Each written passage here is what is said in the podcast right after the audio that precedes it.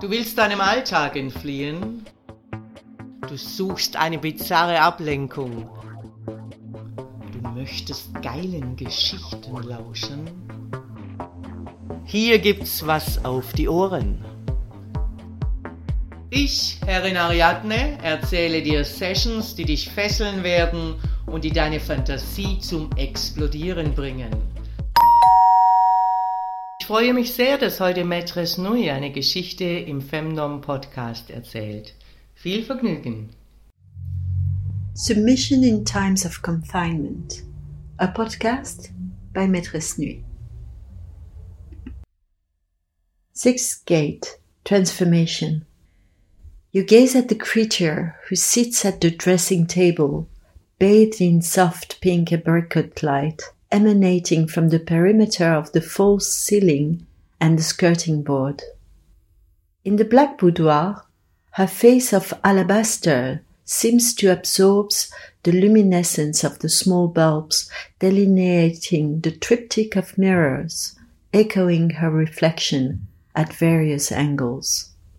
Her pale complexion is enhanced by the lustrous long dark hair the eyes blackened with kohl, elongated with eyeliner and fringed by velvet lashes, shine like two midnight sapphires. The creature stares back at you as you retrace the stages of her genesis. Philip Glass's opening seeps into the room and abolishes density.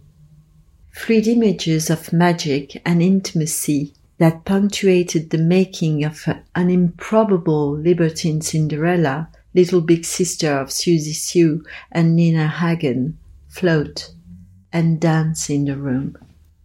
You woke up chained to a minimal bed in a tiny cell where you had been left to recover after the ritual gangbang, freed by the obscene liturgy you felt deliciously abandoned and inconsequential, utterly owned.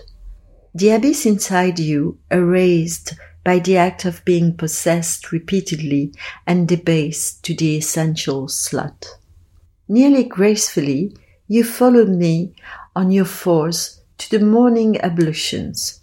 At one with each moment, you revealed in the texture of the floor under your palms and your feet whilst you adjusted your gait to my rhythm along the corridors that led to the shower room where Mistress Aquilina was waiting for us. After making you lie down on the shower cubicle, we attached your wrists and ankles to four rubber cuffs sealed in the white porcelain, and whilst I stood above your head, Mistress Aquilina positioned herself standing above your locked cock.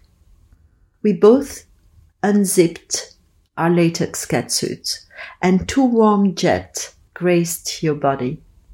Contorted, you pulled your head and arched your hips as high as you could to be closer to the golden streams, the torment of your lust propelling you with each effort further away from climax and deeper into the twisted root of denial.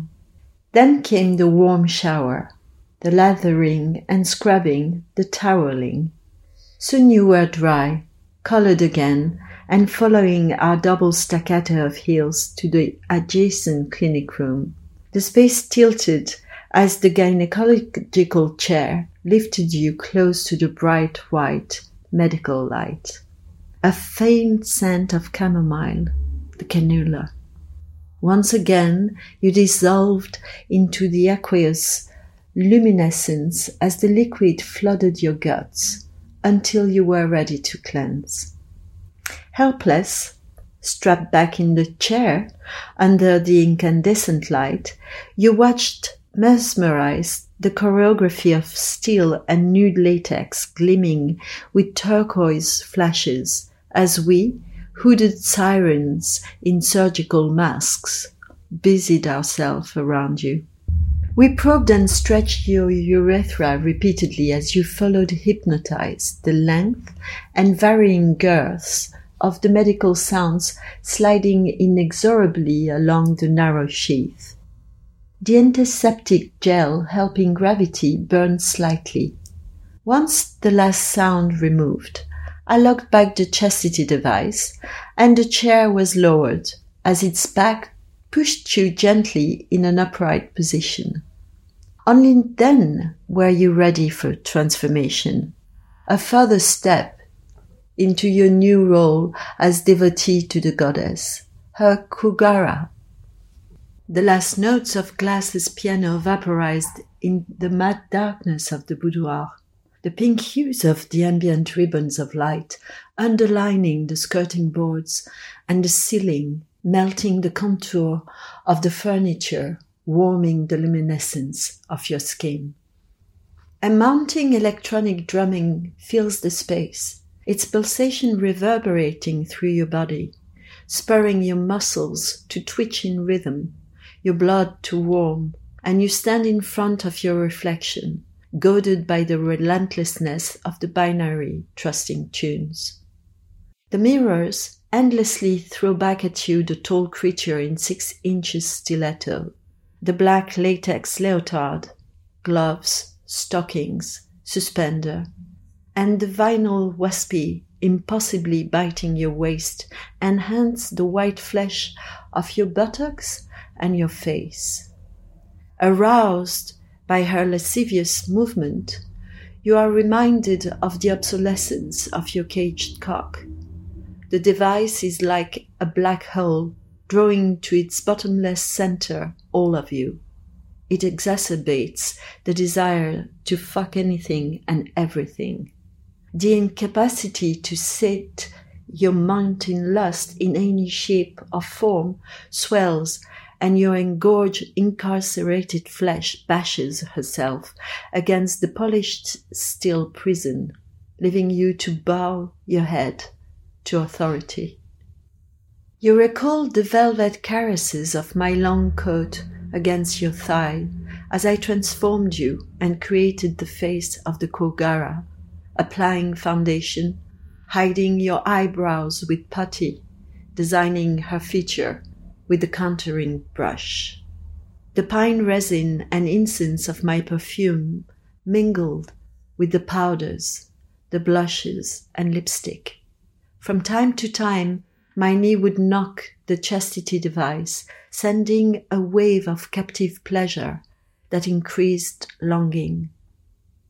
Your hips sway and trust at the memory, just barely at first joining the electronic beat of the sensual lullaby, you whirl in a lewd choreography repeated ad infinitum by the succubus in the mirrors, each reflection teasing her doubles in an exulting trance.